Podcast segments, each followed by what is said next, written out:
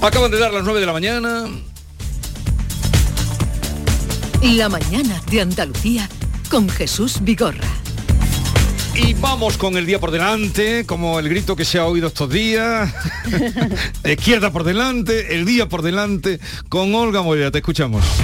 Pues este lunes santo, después de vivir ese domingo de Ramos con buen tiempo y gran afluencia de público, pues vamos a estar muy pendientes del tiempo por ese frente de lluvias que va a pasar barriendo a la comunidad de oeste a este. Muy pendientes estaremos de las cofradías que se pueden ver afectadas.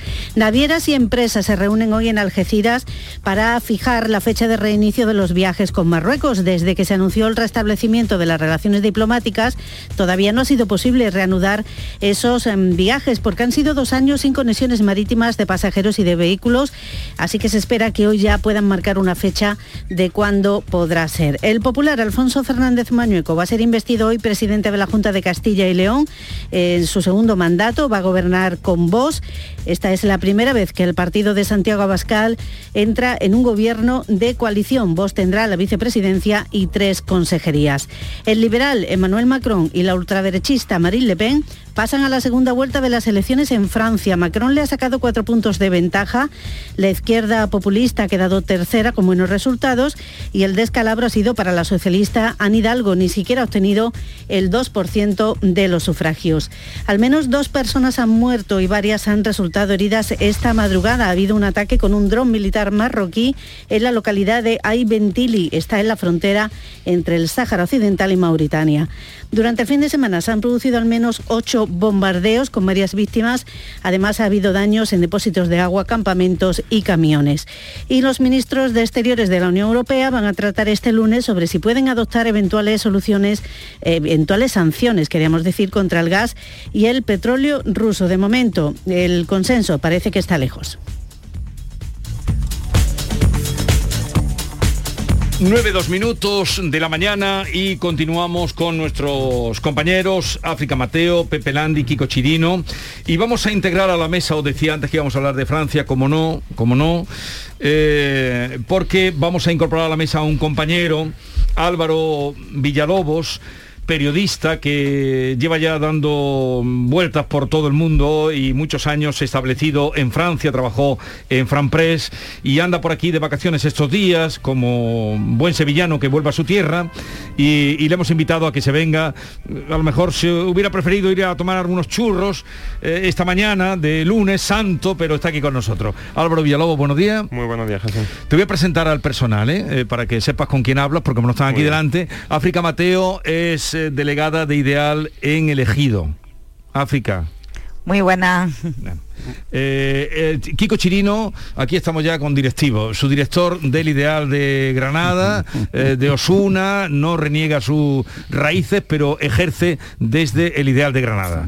¿Qué tal Álvaro? Álvaro, bienvenido. ¿Qué tal? Buenos días. Muy bien. Y Pepe Landi en Cádiz, que lo conoce todo, lo sabe todo, hasta cuando se levanta si va a salir el sol o no, eh, o si habrá día de sol o de viento en, en el estrecho. Pepe, eh, aquí Álvaro. Bonjour. Muy buenos días, Pepe. Bonjour.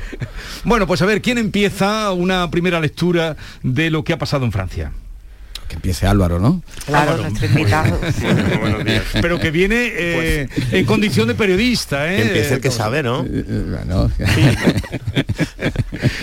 Bueno, la verdad que la primera vuelta... Una primera lectura de lo que ha pasado. dejado bastantes titulares. Bueno, como sabemos, pasan a la segunda vuelta Macron y Marine Le Pen dentro de dos semanas. Eh, una distancia no muy, no muy grande, de cuatro puntos entre los dos. Ahora vamos a entrar más en profundidad, yo creo, de, de cómo puede ser esa, estas dos semanas, ¿no? Entre la primera vuelta y la segunda, que va a ser el domingo 24 de abril. Y, el otro gran titular es el derrumbe de, los- de los partidos tradicionales, es decir, el Partido Socialista, que hasta hace cinco años tenía el poder con François Hollande, ha quedado por debajo del 2%, con la candidatura de Anne Hidalgo, eh, oriunda de San Fernando, y el otro gran partido eh, tradicional de estas últimas décadas, que se, se llamará los republicanos, antes, antes era la UMP de Sarkozy, eh, por debajo del 5%, por debajo del 5%. Entonces, bueno, esto la verdad que es un... Es un eh, confirma una tendencia ya de fondo, eh, en la que los partidos tradicionales eh, en Francia, bueno, pues están ya prácticamente Liquidados. disueltos, liquidados, ¿no? Sobre todo el Partido Socialista que afronta una, una renovación segura porque no pueden seguir así después de este resultado, pero también la derecha tradicional. A mí, a mí, a mí mm, visto eh, como observador, eh, el resultado y sobre todo la, dinámica esto de la, segunda vuelta, ¿no? que al final eh, serán los votantes de izquierda o de centro izquierda los que terminen decidiendo un, presidente, pero mm, sobre dos candidatos que ninguno de ellos lo podemos ubicar precisamente ni en, el, ni en, ni en la izquierda ni en el centro izquierda. ¿no? a mí me interesa cómo nos va a afectar esto, cómo nos va a afectar y creo que el análisis, cómo nos va a afectar a España o qué traslación puede tener, ¿no? ¿Qué traslación puede tener las relaciones con un vecino de frontera y con, una, con un país con el que tiene que haber relaciones estables y que en función de la persona que gane en esa segunda vuelta serán de un, de un modo o serán de otra, porque claro, hay una de esas propuestas que amaga incluso con la salida, o ha llegado a amagar en algún momento con la salida de la Unión Europea, aunque ahora también se haya suavizado, ¿no? Y, digo que me interesa cómo mm, lo que suceda en Francia por la cercanía, por lo que eso pueda tener de efecto contagio, podamos aprender en España, ¿no? Cómo en cinco años, lo decía Álvaro, se ha desmoronado eh, los partidos tradicionales, eh, o que consideramos tradicionales, y que incluso la ultraderecha, que ya que nos gusta poner calificativos, ya no podemos llamarla ultraderecha o extrema derecha porque ha salido un partido que está incluso a su derecha. Entonces, esa esa evolución del mapa, del mapa electoral es lo que, lo que de alguna manera aquí, a otra escala, todavía a otra escala que no tiene nada que ver, se está produciendo y no sé eh, la resolución que tengan estas elecciones, el contagio o el efecto que pueda tener a corto plazo en España. De todas formas, siempre se ha dicho que las elecciones francesas en la primera vuelta se vota con el corazón y en la segunda con, con la cabeza y no hay que olvidar que hace ya 20 años Le Pen, pero padre, se quedó a 800.000 votos de, de Chirac en la primera vuelta luego le, arrasó con, 20 millones de, votos de diferencia cuando llegó esa, esa segunda vuelta. Entonces, aunque esta vez todo apunta a que el resultado va a ser más, más ajustado, eh, parece que, que, Le Pen no tiene todas las oportunidades de llegar a ser presidenta de, de la República. En cualquier caso habrá que esperar al día 24 y bueno, eh, ya en 2017 también el Frente Nacional entonces, que ahora la agrupación, se quedó a un millón de votos también en primera vuelta y perdió por 10 millones en la segunda, o sea que sí que se va acercando, pero en Francia es que esto viene de 20 años, aquí en España es mucho más, más reciente. Mm, em, yo tengo mucha curiosidad, me gustaría preguntarle a Álvaro por el fenómeno de CEMUR, porque mm, mirando los números de, de los resultados electorales de anoche, Mm, es verdad que se ha diluido un poco el efecto CEMUR, se ha quedado en un 7, 7,2%. Hmm. Aún así, aun con ese 7,2%, que es mucho menos de lo que se le concedía, eh, supera a lo que sería el, Partido Socialista tradicional, con el hmm. batacazo de la isleña paisana, y, y, a la derecha tradicional, a los republicanos. Es decir, mm, CEMUR saca más votos que los socialistas y los conservadores sumados. Mm. Es un partido, eh, bueno, un, partido, es un líder, un representante político que está más a la derecha de Le Pen, más radical que Le Pen, que proviene además de las tertulias televisivas, que es abiertamente antisemita, que es mm, mm, abiertamente antieuropeo. Y no, sé si Álvaro conoció el origen, el nacimiento de este fenómeno, que mm, la verdad es que me despierta, no sé si malsana, pero curiosidad mucha. Sí, mira, es eh, muy interesante que haya sacado a colación el tema de Zemmour. Eh, hay muchas cosas que comentar al respecto de él. Eric Zemmour, eh, bueno, se ha hecho con ese, sería, fin, el público español lo conoció a finales del año pasado. En Francia era ya muy conocido porque era periodista en el, en el Figaro, en el diario Le Figaro. Era un periodista muy, muy conocido. Allí era lo que, lo que se suele llamar un polemista, es decir, alguien que se especializa en mm, sacar temas polémicos, elaborarlos, aportar argumentos, etcétera. Eh, Zemmour es un representante de lo que en Francia se, conoce como un declinista, un declinista. Esto es em, cierta corriente de pensamiento que considera que Francia es un país en decadencia porque se ha alejado de lo que, de lo que se cree que es la Francia eterna, esencial, eh, de la... Eh, en fin, que de la literatura del siglo XIX, en fin, toda, esta, toda esta parte, mitología nacional, ¿no? Entonces él siempre, bueno, él de hecho sacó un libro muy exitoso hace unos años, que se vendió muy bien, y bueno, digamos que ha ido abonando el terreno, ¿no? En una parte del electorado de derecha que considera que Francia por culpa de la inmigración, por, el hecho de haberse alejado de, sus tradiciones, pues ha, entrado en decadencia. Bien, este, este señor, bueno, pues entra en campaña con un... Es una campaña absolutamente personalista, porque la campaña presidencial ante todo es personalista ha creado una especie de movimiento a medida que se llama Reconquista, Reconquista, la Reconquista que remite un poco, por cierto, aquí a, Pelayo. sí, a Pelayo y por extensión Asturias, a Vox, en fin, etcétera. Mm.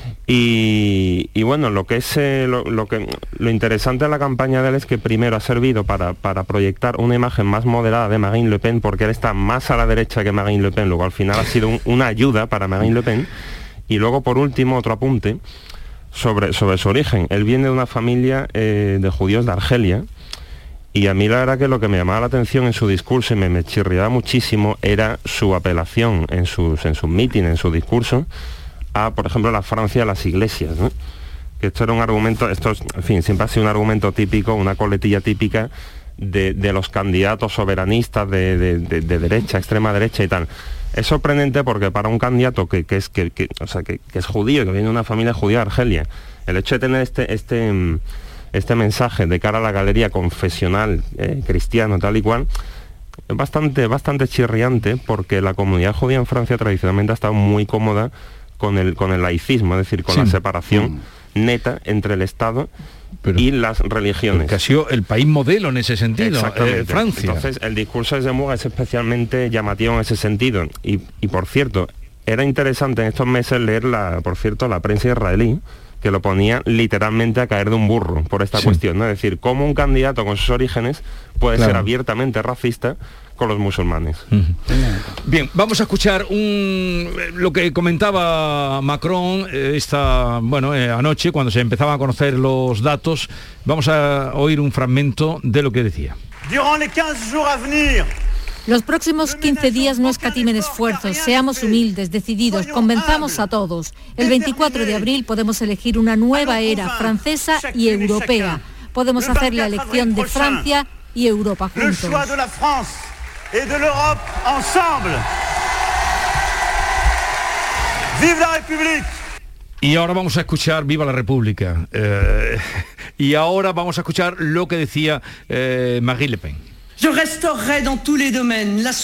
Recuperaré la soberanía de Francia en todas las áreas, lo que significa libertad para que el pueblo francés decida por sí mismo. Controlaré la inmigración y restableceré la seguridad para todos.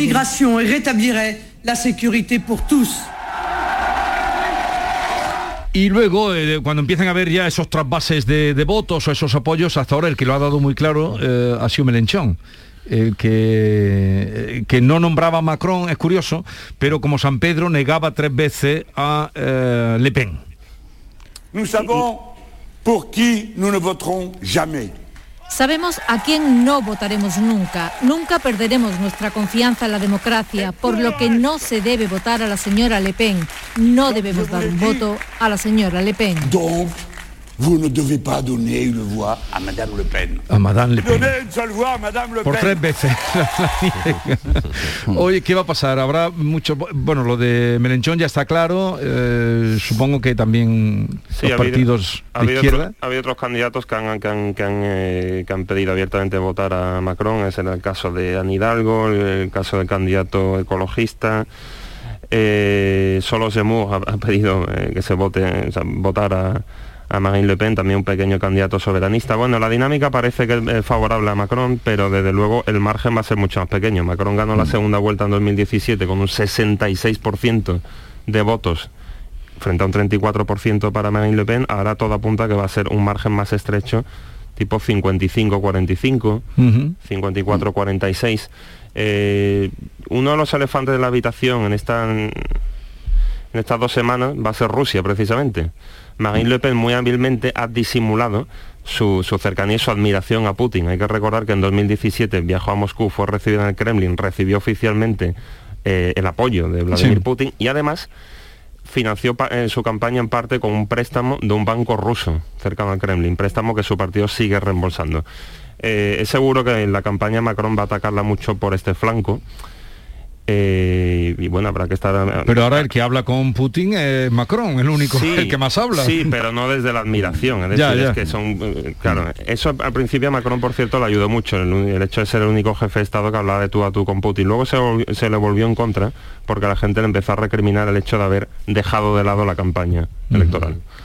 Ahora, ahora que habláis de préstamos, lo que no sé, lo que no sabe nadie es cómo va a pagar el Partido Socialista francés el préstamo de la campaña, porque no llega ni siquiera al porcentaje mínimo que tiene establecido el sistema electoral francés para que luego te reembolsen los gastos de, de campaña, al El igual que le va a 5%. pasar al Partido Republicano, porque ninguno de los dos llegan a ese 5%. Y bueno, el Partido Republicano todavía no tiene una situación económica mala, pero sí que el socialista arrastra ya deudas y problemas económicos que vienen de la, del anterior batacazo ya electoral. No, pero ahí, ahí, eh, Álvaro, yo quería mm, que comentaras un poco hasta qué punto puede eh, marcar esta segunda vuelta, igual que en parte o en gran parte lo ha hecho la primera, la abstención, esa elevada abstención. Hemos visto que eh, aparentemente eh, el voto de los partidos de corte más populista eh, ha sido más fiel y los partidos tradicionales eh, tienden a, la desaparición, ¿no? Y no sé, porque al final lo que está pidiendo Melenchón es un acto de contrición a, su, a sus votantes y que, y que entreguen su voto a alguien en el que tampoco confían del todo y cuyo, cuyos últimos años han estado salpicados de, de protestas, protestas en algunos casos muy parecidas y extrapolables también a España, ¿no? Al combustible, la sanidad, etcétera, ¿no? ¿Hasta qué punto cree que la abstención puede ser determinante en esta segunda vuelta?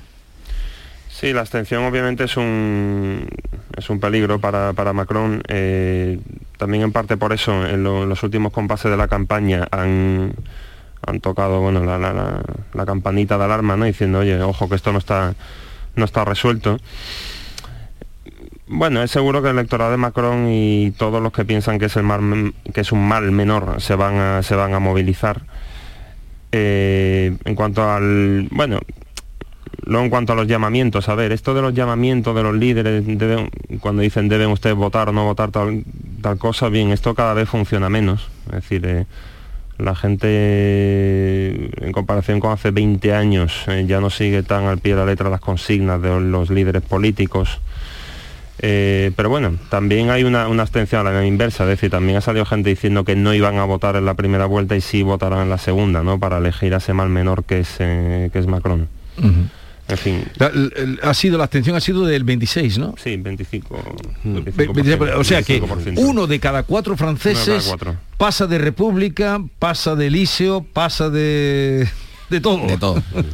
Lo que he estado, con- eh, he estado mirando esta mañana los datos porque también mm, pensaba a priori que la abstención había alcanzado un nivel mm, prácticamente de, récord en los últimos años y me he encontrado que en 2002 fue del 28,4, es decir, dos puntos y medio más que, eh, que ayer. Igual la abstención es un fenómeno mm, igual que el voto, el voto del enfado, el voto de que todo salte por los aires, el voto de cualquier cosa menos lo de siempre y el voto de- de castigo al sistema y a, y a los partidos tradicionales, mm, igual ya es estructural, porque igual nos está acompañando desde hace mm, 15, 15, 20 años. Yo quería preguntarle precisamente, Álvaro, mm, si también estas elecciones lo que, lo que ofrecen es la consolidación definitiva de- del radicalismo de la ultraderecha, porque entre Zemmour y, Le Pen suman un 30% de los votos eh, que, se, que se emitieron ayer. Un 30%, uno, casi uno de cada tres votantes. Es verdad que, que no va a ser suficiente. mm, eh, parece para, para vencer a, Macron que se va a ir si a poco que sume parte de lo de de- de los votos tradicionales se va a ir muy por encima del 45% en la, en la segunda vuelta pero eh, un poco asombroso como este fenómeno ha calado. No sé si si porque eh, aparte llevamos mucho tiempo viéndolo es que desde Berlusconi eh, Salvini Orbán la semana pasada con la tercera mayoría prácticamente absoluta Boris Johnson Trump Austria Holanda eh, eh, esto bueno ya parece que, ha llegado para, para quedarse de una forma de una forma muy sólida. Y no sé no sé si el insulto la burla y la incomprensión hacia los votantes de este tipo de partidos mm, es una fórmula evidentemente que está fracasando porque mm, igual hay que tirar por la humildad y por el convencimiento no como decía Macron. Sí, efectivamente, bueno, tiene razón, este fenómeno viene de lejos, es decir, en, pues prácticamente en los últimos 20 años el porcentaje de voto que ha ido a la extrema derecha ha ido creciendo poco a poco, no solo en las elecciones presidenciales, sino también municipales y sobre todo regionales. Eh, yo creo que ellos, o sea, creo, no, de, hecho apelan, apelan a, como decía antes, a una parte del electorado que, que, ha comprado al 100% este, todo este relato del declive de Francia. Eso, es un tema obsesivo en Francia, el tema del declive. Somos una nación en declive, eh, las cosas van a peor con la inmigración, ya no reconocemos nuestro país, etcétera. Esto es una cosa que se escucha mucho mm. en el debate público. Y otra cosa que contribuye también a su crecimiento, yo creo, es el hecho de tener muy poco poder. ¿Y esto por qué? Esto es porque las elecciones en Francia son a dos vueltas. Por ejemplo, las legislativas son a dos vueltas, las regionales son a dos vueltas. Esto hace que, por ejemplo, en primera vuelta este tipo de fuerzas políticas tienen mucho voto, pero luego la segunda vuelta se produce lo que se llama el Frente Republicano, por el cual todos los demás hacen frente común frente a la extrema derecha. Entonces se da esa paradoja de que como no hay proporcionalidad, tienen muy poco poder. Como tienen muy poco poder y están eh, principalmente en la oposición, pues bueno, pues ahí puedes prometer lo que quieras, ¿no? Y puedes tener todo tipo de discursos sin confrontarte a la realidad de la gestión. Entonces esto, pues bueno, les hace crecer, crecer, crecer. Y luego otra cosa también, hay ciertas, ciertas ideas y discursos también de la extrema derecha que se han banalizado bastante.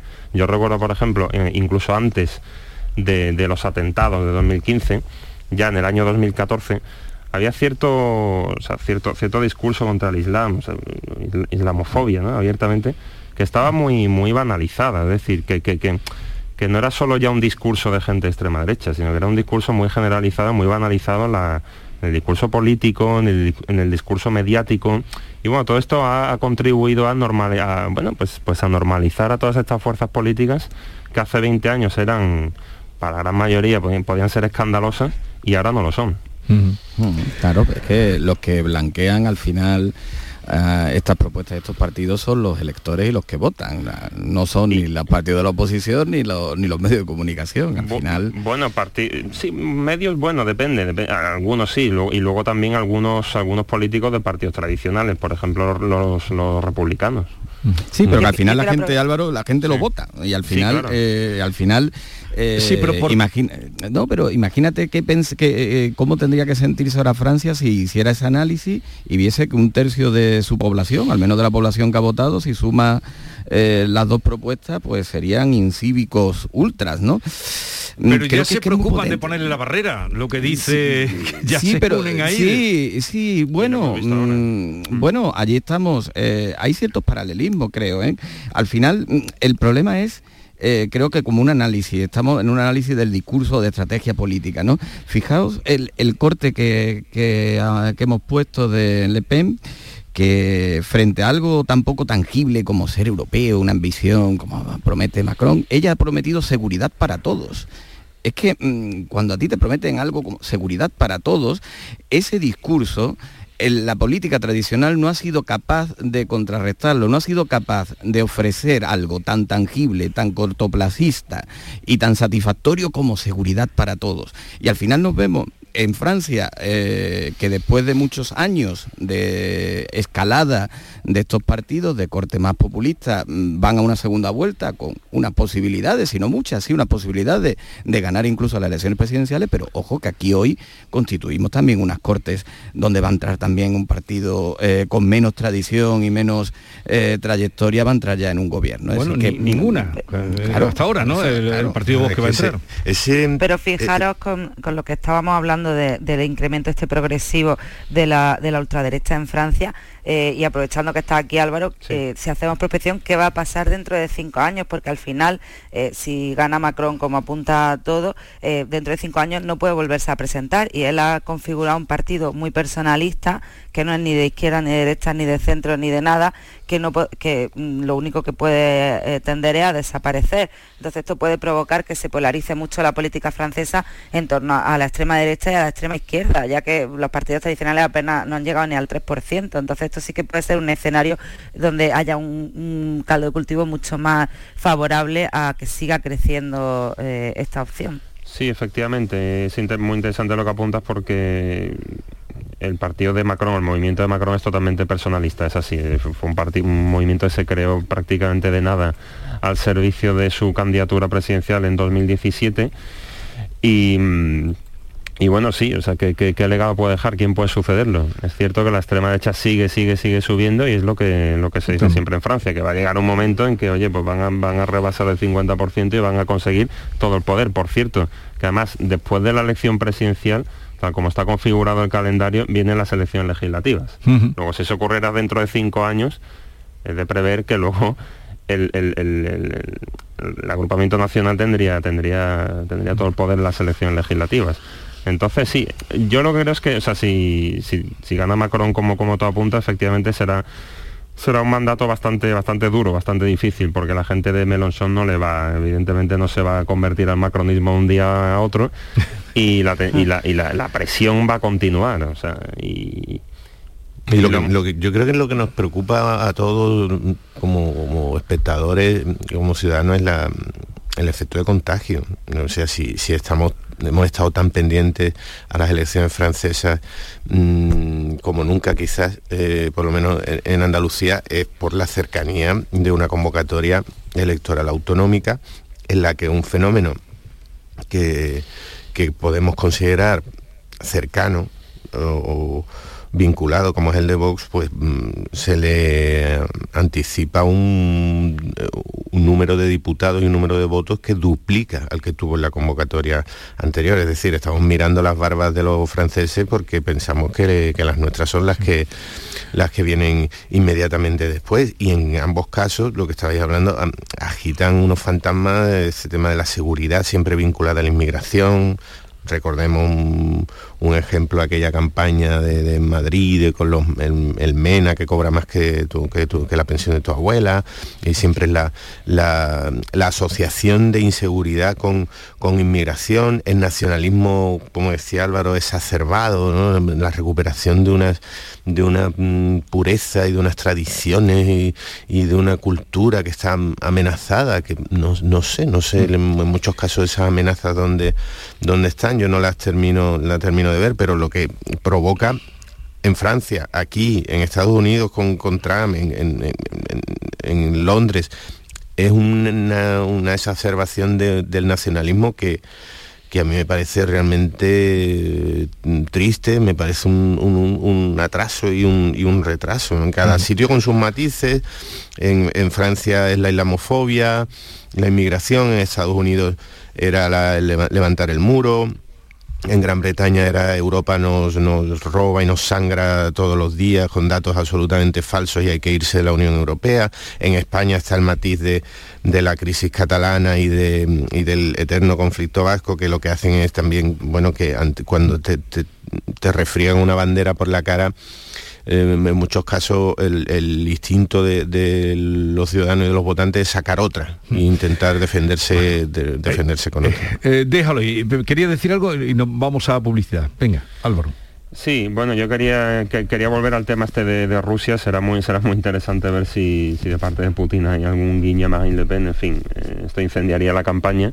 Pero bueno, habrá, un, algún guiño. habrá un debate entre los 2%, entre los dos candidatos el, martes 20 de abril. El martes 20 de abril y eso va a ser muy un momento muy muy además son debates allí muy seguidos ¿no? es un debate muy seguido es eh, un debate muy muy denso con varias partes eh, siempre impresiona ver el, el fin y están, están tan medidos están medidos los tiempos como aquí en España. ¿Tú has visto los debates como son en España? Sí, sí, sí, claro, claro. Están eh, tan medidos, tan encorsetados. Sí, son, son, por, son por bloques temáticos allí, son mm. por bloques temáticos. Y, bueno, en, la elección anterior, en 2017, hubo un clarísimo ganador, fue, fue Macron. la, intervención de Marine Le Pen fue, fue desastrosa y bueno, yo creo que ahora ya seguramente todo su equipo estará centrando buena parte de los esfuerzos en ese debate. Prepara ese el 20 de abril. Quédate con nosotros, que, eh, pero por cierto, mmm, Chirino, Kiko, Macarena Olona va a ser la candidata de vos sí o no a la Junta de Andalucía? Que antes has dicho hay una cosa, has amagado, pero no, sí, pero no, no, pero sí, no, sí, Olona. yo, mantengo lo, mismo de, siempre. Ella está trabajando eh, desde hace meses en clave candidata porque le dijeron que trabajaran en clave candidata. Lo que pasa que, que ese debate se resolverá en 24 horas y no es la única persona que tiene Vox ahora mismo sobre la mesa para ser el candidato. Mm, desde luego no se va a resolver por la conveniencia o no de, de Macarena Olona, sino por la utilidad que Vox le considera a Macarena Olona aquí o en Madrid. Parece gallego, Kiko. Parece mentira que haya nacido una. No me ha dejado claro el asunto. No, yo, yo digo que Macarena Olona, el partido tenía decidido que fuera la candidata. Macarena Olona estaba, estaba, trabajando en estaba trabajando en clave candidata, con todo lo que supone eh, trabajar en clave candidata, desde empadronarse aquí a comprarse el traje de gitana para ir a la feria, pero que ahora, cuando llega al final, Vox eh, ve que Macarena Olona cubre un papel muy relevante en Madrid porque, porque está ganando incluso más notoriedad que Santiago Vale, ¿y quién se alegrará más si se queda en Madrid? ¿Gavira o...? Juanma Moreno, indudablemente. Vale, seguimos. 17 millones de euros. 17 millones de euros. Vale, tus hijos están echando a suertes quien te acompaña al cine y quien pierde va. Pero recuerda, son 17 millones de euros. Ya puedes comprar tu cupón del Extra Día de la Madre de la ONCE. El 1 de mayo, 17 millones de euros. Extra Día de la Madre de la ONCE. Compensa y mucho. A todos los que jugáis a la ONCE, bien jugado. Juega responsablemente y solo si eres mayor de edad. Canal Sur Sevilla.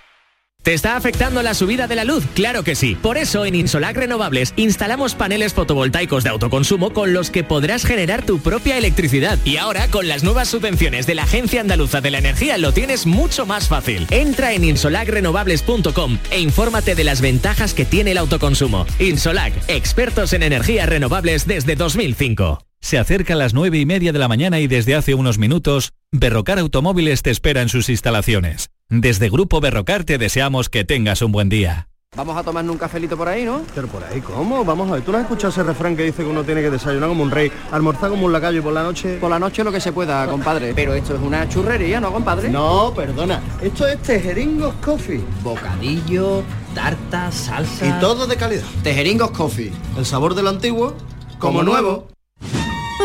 Ya se ha ido Paco y otra vez se ha llevado las llaves del coche. Pero niña, que en Ferretería El Bombín, además de puertas acorazadas con sistema anti-bumping, son especialistas en duplicado de llaves de cualquier marca de coche. Pues de mañana no pasa que vaya a Ferretería El Bombín a hacerme un duplicado de llaves de mi coche. Ferretería El Bombín. Te esperamos en Polígono San Pablo, calle Tesalónica y en Triana, calle Febo. Preocupado por el efecto de la mosca del olivo en su finca, evite que la plaga reduzca la producción y perjudique su economía. Con Etrap Bactrocera, el plaguicida más eficaz y sostenible contra el efecto de la mosca del olivo. Mejore su cosecha ahora. Con Etrap Bactrocera, la mejor solución contra la mosca del olivo. Un producto Probodelt. Más info en el 638 10 45 69 y en probodelt.com. ¿Por qué Agua Sierra Cazorla es única? El equilibrio de su manantial es único, el más ligero en sodio, la idónea para la tensión arterial, más rica en magnesio, calcio y bicarbonato. Y ahora agua Sierra Cazorla con los refrescos saludables de verdad, sin azúcar y sin gas, más naranja y limón. Agua Sierra Cazorla, la única en calidad certificada.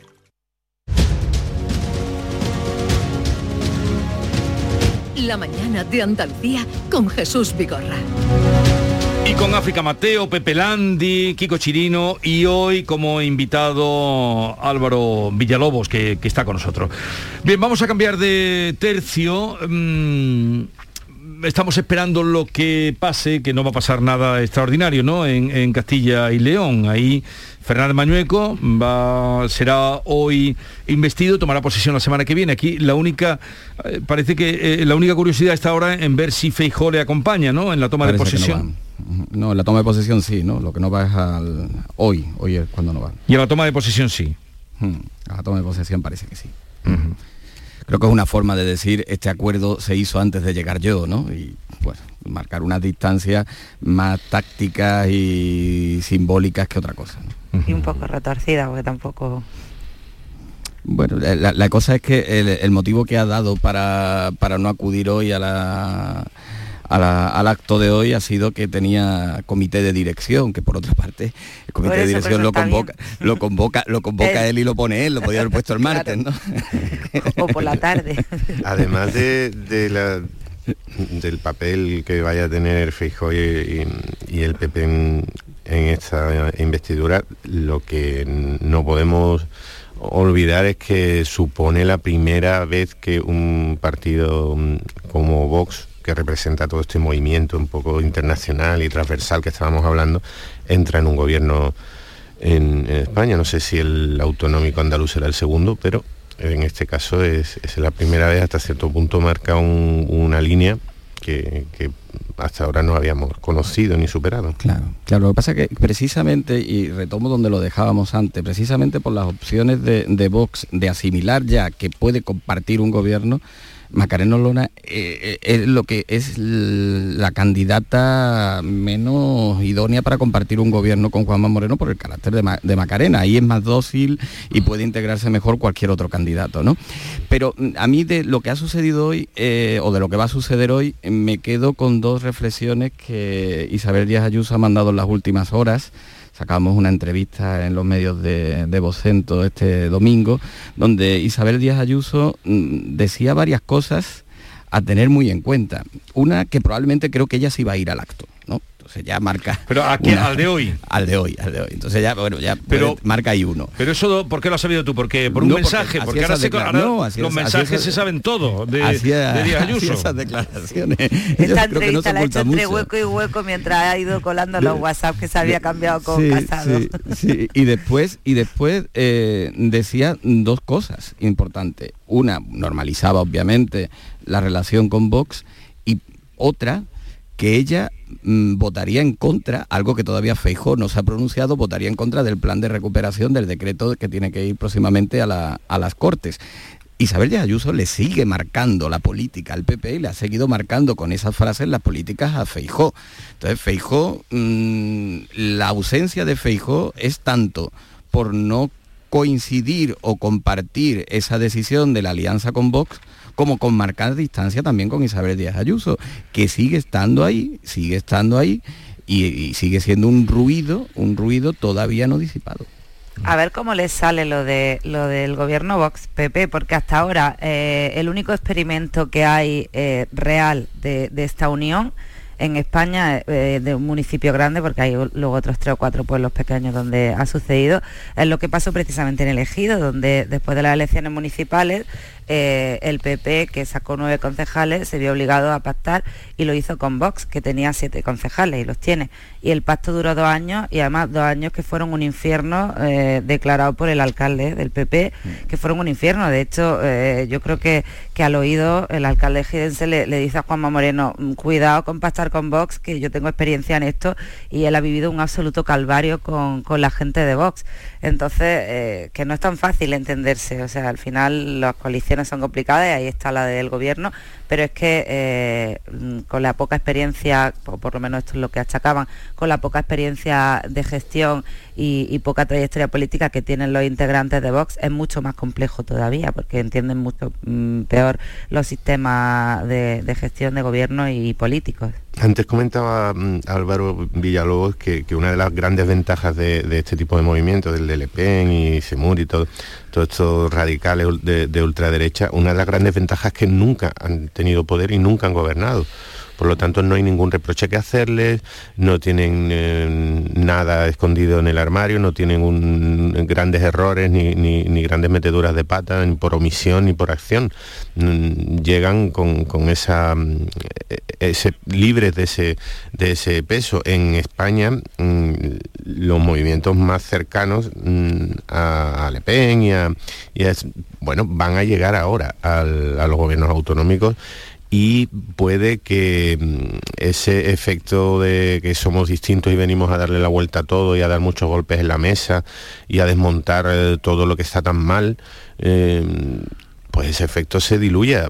Mm, Sin ir más lejos hemos visto eh, cómo se ha diluido en solo 10 años el efecto, otro efecto asociado al cabreo y al descontento y al malestar y, y a, la- a- a las ganas de disolver todo tipo de estructuras y de sistemas que eran Podemos, originario o en, en parte por lo menos de- del movimiento del 15M, 10 años después del 15M, y una vez que han tocado poder y una vez que han tenido que gestionar ayuntamientos como el de Cádiz, eh, vicepresidencia del gobierno, una vez que han tocado poder, el desgaste ha sido rapidísimo y, y muy agudo. Lo que pasa es que además no es lo mismo predicar que dar trigo, claro. Pero que digo que Vox habrá aprendido también de eso. Habrá aprendido de que cuando Podemos ha dejado sus vítores y ha dejado de ser Podemos, ha empezado su decadencia. Bueno, a- hace un momento acaba de sacar una noticia el eh, diario ABC, eh, lo tiene fechada eh, a las 9.28 minutos, al menos dos muertos en un ataque con un dron marroquí en la frontera entre Mauritania y el Sáhara.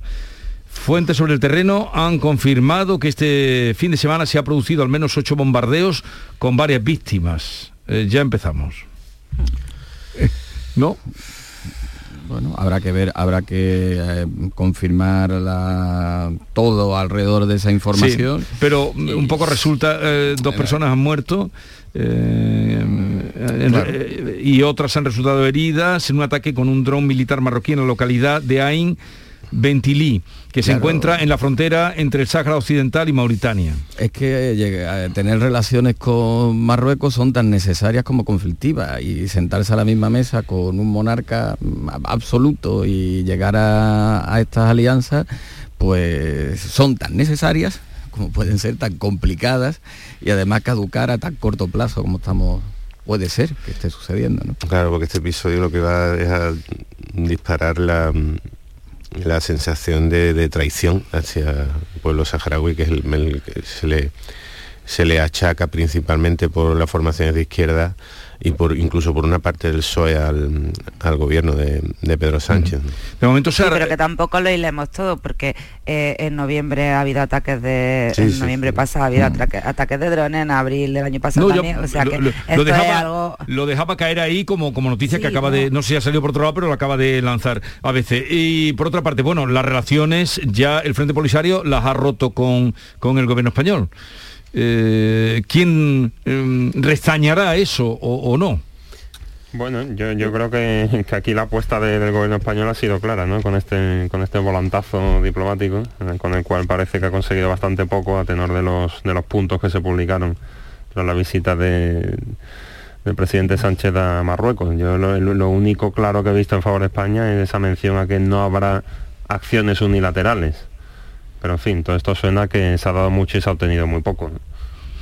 Veremos ahora cuando abran la operación Paso del Estrecho, que le tienen que poner fecha, las comunicaciones, Ceuta Melilla. Sí, la reapertura de la frontera, sí, que siguen, siguen haciendo obras y no pueden abrir inmediatamente, pero... Hoy hay una reunión fundamental en la Autoridad Portuaria de la Bahía de Algeciras con las empresas y, y a ver si de, de ese encuentro sale algún tipo de bueno pronóstico de fecha de, de reapertura de, de unas comunicaciones que para muchísimos sectores económicos en la provincia de Cádiz y en el campo de Gibraltar especialmente son esenciales. Os voy a liberar ya, ¿eh? Eh, Álvaro Villalobos, muchas gracias por la visita. Sé que quieres quedarte en, España, que tengas mucha suerte. Eh, tu Gracias. currículum, desde luego, te hace merecedor de, de que encuentres un buen trabajo eh, por, por largo currículum que tienes en la profesión. Gracias. Así es que que tengas mucha suerte. Aquí ya sabes que eh, serás siempre bienvenido. Muchas gracias, Jesús. África Mateo, cuidado, pon el coche bajo techo. ¿eh? Un placer, como siempre. Y, y no hemos hablado de otros asuntos que teníamos pendientes, pero ya lo haremos otro día. Kiko Chirino, ¿vo- ¿vendrás por Osuna o no? Sí, el jueves santo estoy allí. Jueves Santo vas por Osuna. Vale, vale, vale. Hay que volver siempre a la, a la patria chica. Y Pepe Landi, que lo pases bien. Pepe, ya se ha ido Pepe. Se ha ido a ver el sol. Estoy aquí, estoy aquí, estoy aquí. ¿Descansas también jueves y viernes aquí, o no? ¿eh? ¿Se me Pepe, oye o no se me oye? Se te oye, Pepe, se te oye. Pues descanso a partir de hoy. Cojo una semanita. Y, y te quedas, te quedas ahí en la Me tierra. recogeré a reflexionar. bien, bien, bien. Te vas a reflexionar, como Juanma Moreno, que ha dicho Juanma que va a Moreno reflexionar. A Efectivamente, Sí, sí, sí, hemos Lo- quedado. ten el teléfono abierto, lo mismo te consulta, ¿eh? Venga, Claro. hasta luego. Adiós. Adiós. Adiós. Adiós, Álvaro. Hasta luego. Y nos vamos a ir en un momento al polígono de San Pablo, Sevilla, porque Beatriz Galeano se ha ido para allá. Ya saben que ayer fue Domingo de Ramos, pero hoy es lunes santo. La vida y la efervescencia de las cofradías está a flor de piel por el día que hace, por las ganas que hay de sacar las procesiones a la calle. Con tu coche no te líes. Conmigo te mueves seguro, eres puntual, ahorras, llegas donde quieras y contaminas menos. Transporte público de Andalucía, seguro, económico y sostenible. Junta de Andalucía. La radio de Andalucía está en Canal Sur Sevilla. ¿Te está afectando la subida de la luz? Claro que sí. Por eso en Insolac Renovables instalamos paneles fotovoltaicos de autoconsumo con los que podrás generar tu propia electricidad. Y ahora con las nuevas subvenciones de la Agencia Andaluza de la Energía lo tienes mucho más fácil. Entra en insolacrenovables.com e infórmate de las ventajas que tiene el autoconsumo. Insolac, expertos en energías renovables desde 2005. ¿Conoces Herrajes de Andalucía? Somos una ferretería especializada con una gran variedad en herrajes de construcción, accesorios para muebles y puertas, cerrajería y la línea más competitiva en electrodomésticos. Visítanos en Avenida de la Industria 17, Polígono Carretera Amarilla, frente al Centro Comercial Los Arcos o en www.herrajesandalucía.com. Tu ferretería especializada. Que si carpetas para las nóminas, que si un jarrón para decorar la oficina, que si una cafetera que te la van a agradecer. Y yo todo el día de aquí para allá, como si el trabajo se hiciera solo. ¿Y por qué tantas vueltas? En Plástico Sur tenemos todo lo que buscas y a precios de ahorro. En Sevilla, en el polígono Los Girasoles o en www.plásticosur.com. Plástico Sur, la mayor superficie para empresas y autónomos en Sevilla. En HLA Santa Isabel cuidamos de los más pequeños de la casa en nuestra nueva área de pediatría HLA Kids. Modernas instalaciones pensadas para mejorar la experiencia de los niños. Profesionales de referencia. Consultas externas. Hospitalización y urgencias las 24 horas. Calle Luis Montoto 100. Citas al 954-919-015. HLA Santa Isabel cuida de ti. ¿Por qué Agua Sierra Cazorla es única? El equilibrio de su manantial es único, el más ligero en sodio, la idónea para la tensión arterial, más rica en magnesio, calcio y bicarbonato. Y ahora Agua Sierra Cazorla con los refrescos saludables de verdad, sin azúcar y sin gas, más naranja y limón. Agua Sierra Cazorla, la única en calidad certificada. La mañana de Andalucía con Jesús Vigorra.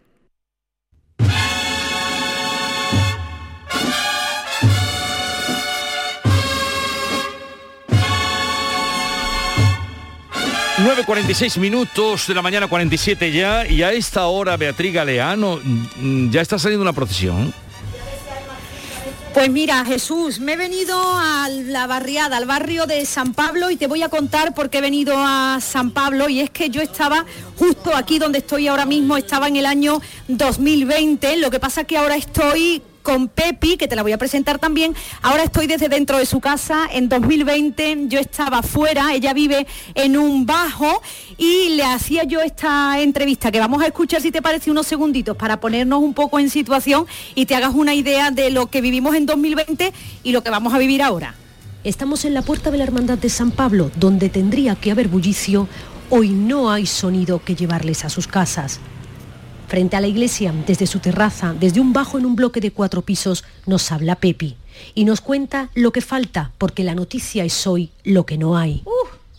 abarrotadita, no cabíamos más. Aquí, hasta aquí a la, gente aquí pe- pegadita aquí, ¿sabes? Porque no, no cabíamos más.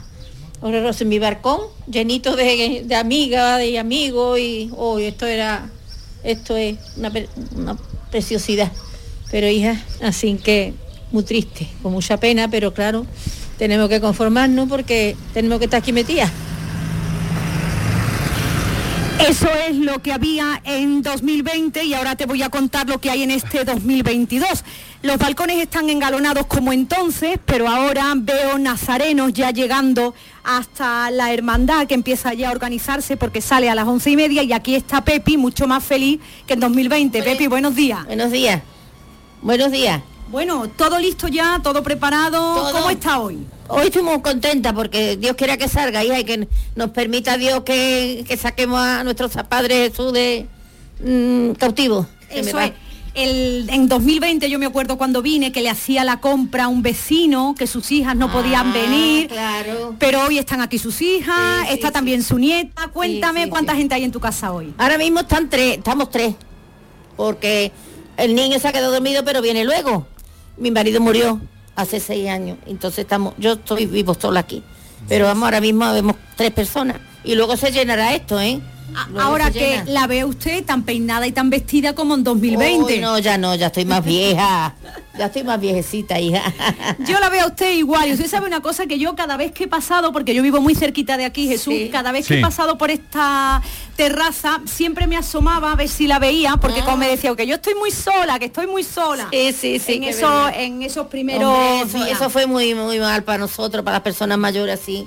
Esa, eh, esa pandemia nos ha puesto de todo, vamos. Bueno, pero hoy nada más que tenemos que mirar Hoy al que cielo. mirar al cielo, a ver si Dios quiere que no, que no llueva, hija. Y desde luego está usted en primera fila. Jesús, si te parece, mira, vamos a escuchar alguna persona más que he entrevistado antes de entrar en casa de Pepi, porque ahí, pues te imaginas, el ambiente en el barrio, hay mucha emoción, está ya esto lleno de Esto- gente. Esto ahora mismo, verás tú cómo se pone. Claro. Esto se pone atestadito, vamos, que hasta por aquí se pegan la gente porque no, no caben más. Claro que sí, ahora mismo pasan por delante nuestra otros tres nazarenos. Vamos a escuchar a esta señora que hemos entrevistado esta mañana y que nos hablaba de la emoción que se siente en el barrio. Hombre, en 2020 no había nada. Ahora está, hay ambiente, no sé, porque dice que va a llover, no sé si saldrá o no. Sale a las once y media. Sí. Yo creo, si llueve le va a coger por el camino. ¿Cómo se lo están preparando? ¿Cómo lo están preparando los vecinos? ¿Cómo ha sido este año la preparación? Oh, con mucha ganas, porque después de todo año. Tiene ganas de solito. Claro. Bueno, pues nada, la vamos a ver con usted aquí. Yo ya desayuno y me pongo yo ahí. Muy bien, señora, gracias. Hasta luego, hija, que me emociona. Ay, ay, ay, ay, ay. Hay Ay, ay. nubes en el cielo, eso es a lo que mira ahora mismo, que hemos hablado también. No sé si me da tiempo de escuchar otros sonidos, Jesús. No ¿Me nos va a dejas dar o tiempo no? ya. No podemos. Me dicen ¿No me que da no podemos. tiempo? Que vamos muy justitos ya, querida, pero... bueno, pues nada, un abrazo, un saludo a a los hoy. cofrades y en especial a los de la Hermandad de San Pablo. Sí, y gracias porque ahí ha demostrado muy bien eh, en esa situación o en esas dos situaciones lo que va de ayer a hoy, lo que va del 20 al 22.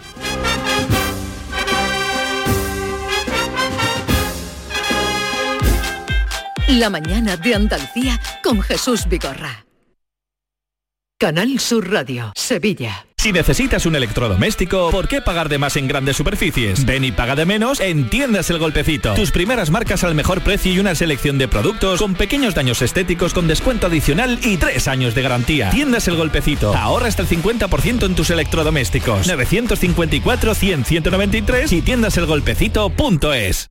¿Eres de los que se desesperan cuando no carga un vídeo en YouTube? Vente a Unicable y combina nuestros servicios de fibra, móvil y televisión como quieras. En Unicable encontrarás tarifas de otro planeta. Visítanos en La Rinconada, Umbrete, Cantillana, Santiponce, La Puebla del Río, San José de la Rinconada y Alora, en Málaga. Encuéntranos en unicableandalucía.com. Recuerda, tu operador local es Unicable. ¿Conoces Herrajes de Andalucía? Somos una ferretería especializada con una gran variedad en herrajes de construcción, accesorios para muebles y puertas, cerrajería y la línea más competitiva en electrodomésticos. Visítanos en Avenida de la Industria 17, Polígono Carretera Amarilla, frente al Centro Comercial Los Arcos o en www.herrajesandalucía.com. Tu ferretería especializada. No hay bar que por bien no venga. Y tampoco hay bar sin cubertería, útiles y electrodomésticos de cocina. En Plástico Sur tenemos un nuevo canal de venta para el profesional hostelero. Pregúntanos por nuestro catálogo a precios de ahorro. Nuestro mejor negocio es que nuestros clientes encuentren todo al mejor precio. Nos encontramos en Sevilla, en el Polígono Los Girasoles o en www.plásticosur.com. Plástico Sur, la mayor superficie para empresas y autónomos en Sevilla. Esta es La mañana de Andalucía con Jesús Vigorra. Canal Sur Radio. Pues aquí vamos ya con David Hidalgo. Buenos días, David. Buenos días, Jesús. Hoy me he equivocado. He venido en manga Es el primer día que vengo en manga corta a la radio. Como ayer hizo un domingo de Ramos tan espectacular que yo salí a la calle. Pero vamos en a ver, Manga corta, eh, pantalón eh, corto, casi me baño. tú habrás oído a tu madre decir mil veces hasta el 40 de mayo no te quites el sayo, Bueno, ¿no? pues yo me quité el sayo ayer, o tú no te lo quitaste, es que ayer hizo un calor muy grande y hoy pues ha venido una pequeña borrasca y me he equivocado porque mira, tengo los pelos de punta, la piel de gallina. ¿Quieres que te cuente algo del programa de hoy? Que tenemos Ah, por delante. eh, Para eso has venido, ¿no? Bueno, pues Venga, ¿qué, qué vamos a hacer a partir de las 10? Dentro de Sobre nada- todo el tiempo de la participación de los Bueno, pues hoy es el Día Mundial del Parkinson. La OMS declaró este día porque nació tal día como hoy el señor neurólogo que eh, descubrió el Parkinson. Y hoy queremos que nuestros oyentes también nos hagan partícipe de si tienen cerca algún caso de Parkinson, cómo es el día a día, cuáles son los síntomas. Y tendremos con nosotros a un especialista al que le podrán preguntar lo que quieran sobre esta enfermedad. Nos va a acompañar Javier, Javier Abril Jaramillo, que es neurólogo del Centro de Neurología Avanzada. Así que el tema del Parkinson es nuestro tema del día. Después, a la hora diez y media, llegará eh, al público tiene la palabra Francisco Arevalo con todos los casos que nuestros oyentes nos plantean. Y a las 11 vamos a tener una hora festiva con Laura Gallego, que está harta de cantar saetas por la calle y que hoy también nos va a acompañar aquí en el estudio para presentarnos nuestro su espectáculo Acoplado por supuesto. Acoplado. Acoplado, Ese es el título de su espectáculo. Sí, acoplando, acoplando. Acoplando. Acoplando. ¿Te gusta el verbo acoplar? tiene mucho significado. Eh, Sí, ¿eh? el significado tiene muchísimo. Pero eh, es también una gira que va a emprender, Sí, ¿no? una gira maravillosa que ella nos contará de dónde sale, pero vamos, que ya esta noche canta saetas. Aquí no saltará, no soltará alguna, Laura Gallego seguro, porque ella no se corta nunca. El Yuyu va a venir con sus. Ahí, mira, mira, mira, mira. Ahí está Laura. Desbordada del que con su fe te reza, con mi penitencia vengo, yo vengo a rendirte cuenta. El pueblo corre a tu encuentro, el sentencia está saliendo su madre que lo espera, el llanto se va bebiendo y cuando estás en la calle, todo el mundo te piropea. Esperanza, Laura Gallego, a partir de las 11 hoy en el programa, eh, junto con Yuyu, Diego Geni, Norma Guasaúl. Se puede liar, ¿eh? Se puede liar porque Laura la Gallego, Yuyu, eh, Diego Geni y Norma Guasaúl es mucha dinamita para, para Hace una- tiempo que no veía o no veo a Laura Gallego, me alegrará mucho verla y seguro que ustedes también. Pero para participar en el tema, preguntas, sugerencias, consultas, lo que ustedes quieran. Les ponemos aquí en consulta a un neurólogo del Centro de Neurología Avanzada de mucho prestigio, Javier Abril eh, Jaramillo, doctor Abril Jaramillo. Así es que para que ustedes pregunten lo que quieran pueden hacerlo ya. 670 940 200. 670 940 200. Algo más. Vive de cerca algún caso de Parkinson, eh, cuáles son los síntomas, cómo se reconoce un Parkinson. ¿Sabes cuántos Parkinson hay en España? Casi medio millón y se diagnostican cada año 10.000 más. ¿eh? De personas enfermos de sí, Parkinson. Son muchos. Y muchas veces no se diagnostica porque no se saben cuáles son los síntomas, que podemos tener un Parkinson en casa y no saberlo. Por eso es tan importante que un doctor de la categoría de Javier Abril pues nos lo cuente hoy todos esos detalles. Llegó el domingo de Ramos de este 2022 con un tiempo de espléndida primavera y la calle fue una fiesta en toda Andalucía. Lo celebra García Barbeito, salieron las procesiones, los niños con las palmas, apretó el calor y cada cual hizo su negocio, desde la restauración a los vendedores de globos. Unos ganaron indulgencias y otros la manera de enjugar las trampas. Querido Antonio, te escuchamos. Muy buenos días, querido Jesús Vigorra. Perversos del Domingo de Ramos. Estaban como las aguas que las aguanta una presa. Dos años sin poder ir por causa de su querencia y maldiciendo la mano que su entusiasmo sujeta. Aguas de un río de fe, de devoción, de promesa, de tradiciones prendidas en el perfil de la fiesta. Aguas de mucho sonido, de muchísimas cuaresmas. Aguas que saben lucir todos los sitios que riegan. Y aguas que aunque asomen jóvenes, tienen el alma muy vieja. Ramos abrió la mañana como un ascua, la luz plena y el calor a la medida de estación de penitencia. Andalucía salió a la calle muy dispuesta a decir que no ha olvidado lo que por el alma lleva. Se agotaron los vestidos más hermosos y chaquetas que llevaban ya dos años cansadas de tanta percha, salieron hasta el domingo a vestir esa etiqueta azul frente a los azules que tiene la primavera. Y arriba, pasos y tronos, costaleros, parihuelas, nazarenos, penitentes, flores, música, belleza. Ramos por Andalucía lució como una candela de fervor y de entusiasmo, de respeto y penitencia, de alegría y de emociones que en lágrimas se presentan. Palmas y ramas de olivo, osannas que el aire eleva, y el Evangelio pasando en imágenes, y empieza Andalucía a sentir todo el peso de la herencia. Qué gran domingo de ramos en Andalucía entera. No hay pueblo como este pueblo cuando a la calle se echa y explica, sin explicar, misterios de su grandeza.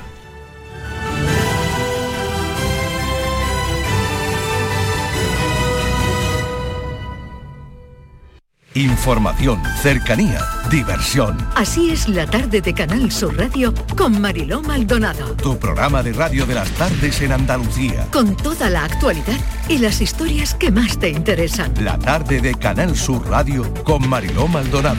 De lunes a viernes desde las 3 de la tarde. Quédate en Canal Sur Radio. La radio de Andalucía.